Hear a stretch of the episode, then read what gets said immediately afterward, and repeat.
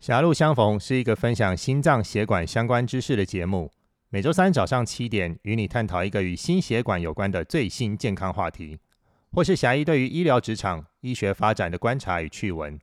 欢迎订阅我们的频道，并且留言加五星好评，我们会精选留言在节目中回答，期待念到你的留言哦。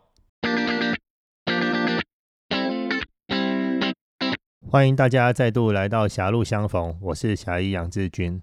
那上个礼拜呢，我们介绍了静脉曲张手术的三个阶段。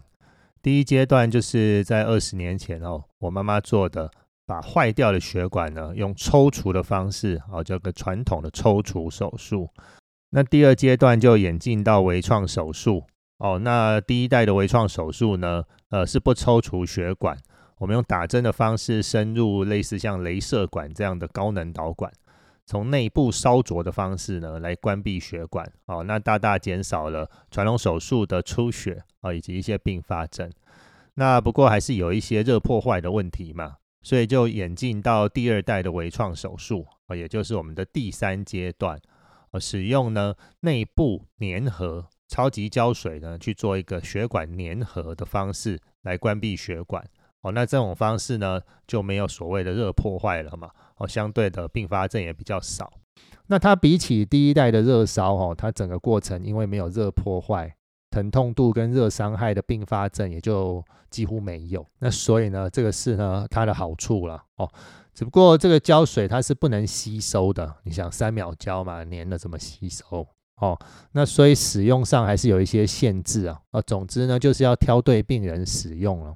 这个胶水是在美国是二零一五年通过 FDA 认证，那后来在台湾上市，哦，目前上市应该也有四五年的时间了。哦，那回到这次的主题，哦，他说八百九十九个严重的并发症，那些静脉胶水背后没说的故事，这个这标题啊，它是真的很危险呢，还是一个危言耸听呢？那其实这次侠医在十一月的时候有去参加美国纽约的呃一个全世界的医学会啊，它是专门针对血管外科医学的医学会。那其实呢，在静脉胶水这一个部分，它也有很多的讨论啊。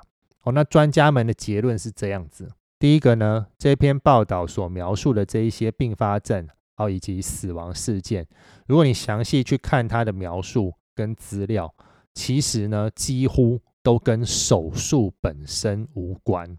我们英文叫做 non-surgical relative，就是说，哎，这些有并发症，对，那这些有死亡，对，但它跟手术无关呢。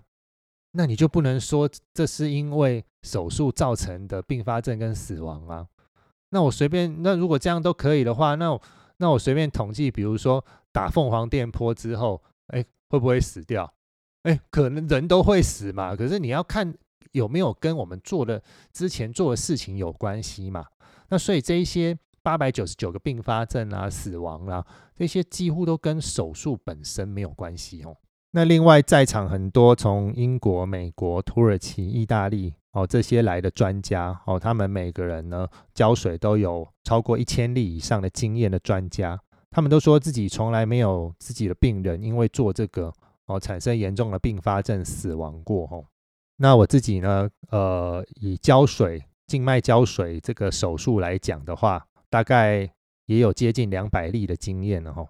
那严重的并发症是没有了哦，只不过就是百分之五的病人，他可能会有过敏啊、发红啊、发炎啊这些呃现象。那时其实你使用一些抗过敏跟消炎药物一阵子。他多半自己也就缓解掉了。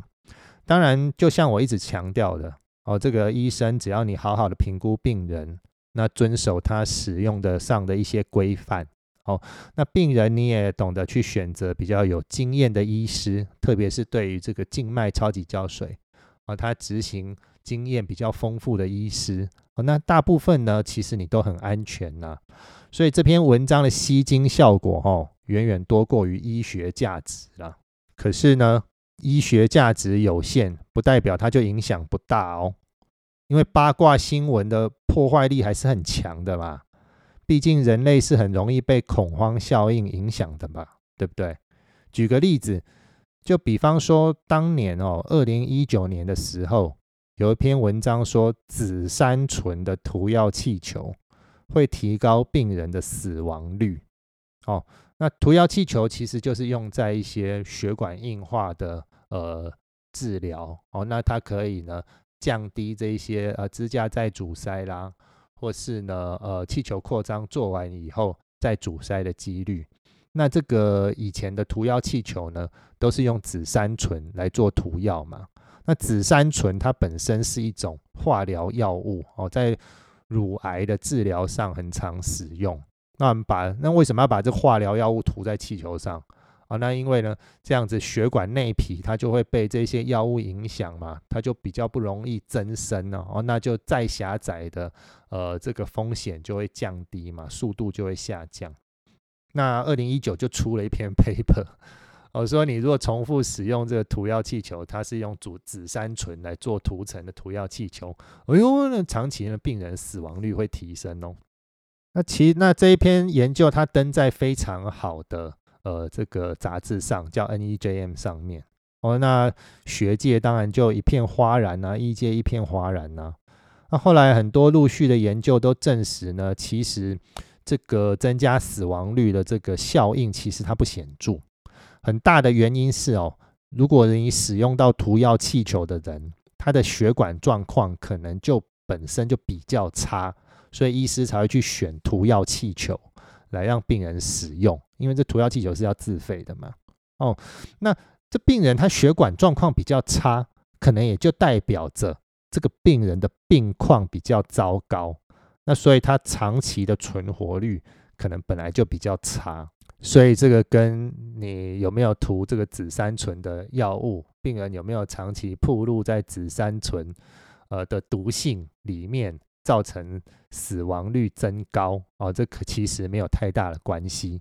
可是这谣言一出来，不管你怎么澄清，它就已经回不去了，来不及了。哦，这个恐慌效应呢，到今天还是造成很多病人或者是医生哦不敢用涂药气球，不敢用这个紫杉醇的涂药气球。那至少你能不用就尽量不用，那心里有个疙瘩在嘛。所以它商业造成商业上造成的冲击非常的明显。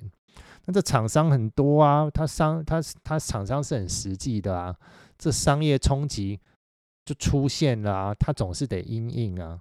哦，那所以最近几年哦，都在开发另外一种叫做 Sirolimus 哦，那那这种其他药物涂层的涂药气球，那有的厂商就开发出来，它主打呢这种 Sirolimus 的新型的涂药气球，对身体没有毒性。那哇，那你原本做这个紫杉醇涂药气球的厂商，你也得跟进呐，啊，不然呢，你本来这种。紫杉醇涂药气球，不管你那个毒性对身体有没有影响，你被黑就被黑了啊！你不跟进，你不更新哦，那嗯嗯，你就损失你的商业利益嘛哦，所以被黑就被黑了，已经来不及了。所以回到我们这一次呃的主题，这种静脉超级胶水的事件哦，狭义在判断未来微创静脉曲张手术方式的发展，可能也会有很大的机会。慢慢在转向另外一个方式哦，转向下一个纪元哦。那我们再持续帮大家做跟进哦。非常感谢大家的聆听，我是侠义杨志军，狭路相逢，我们下周再见，拜拜。